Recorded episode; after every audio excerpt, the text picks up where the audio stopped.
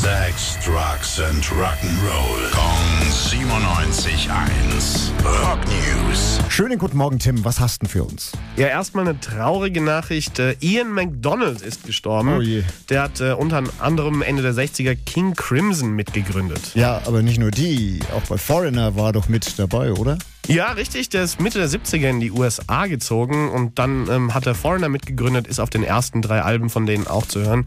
Jetzt mit 75 gestorben. Was doch was Gutes für uns, eine gute Nachricht. Ja, natürlich eine von Uriah Heep.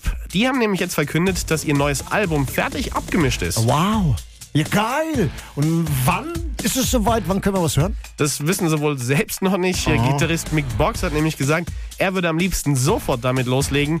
Die Entscheidung hat aber die Plattenfirma inne, deshalb dürfen sie noch nicht. Und auch auf der neuen Tour wird es noch keine Teaser von den neuen Songs geben. Ja, die Plattenfirma, die Bestimmer. Rock News. Sex, Drugs and Rock'n'Roll. Kong 97.1. Frankens Classic Rocksender.